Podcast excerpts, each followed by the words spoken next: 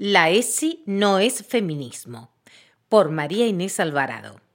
La sanción de la Ley 26.150, que crea el Programa Nacional de Educación Sexual, es un logro alcanzado por los feminismos y organizaciones sociales de defensa de derechos humanos. Quienes se escudan en que no comparten el feminismo para negar la ESI, lo único que hacen es negar un derecho que fue consensuado a fuerza de luchas de diversos actores sociales.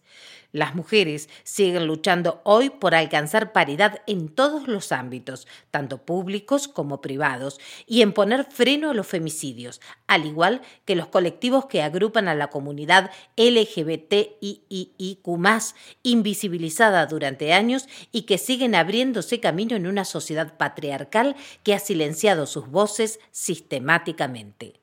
De Desarmando mitos, nota en diariofemenino.com puntuar.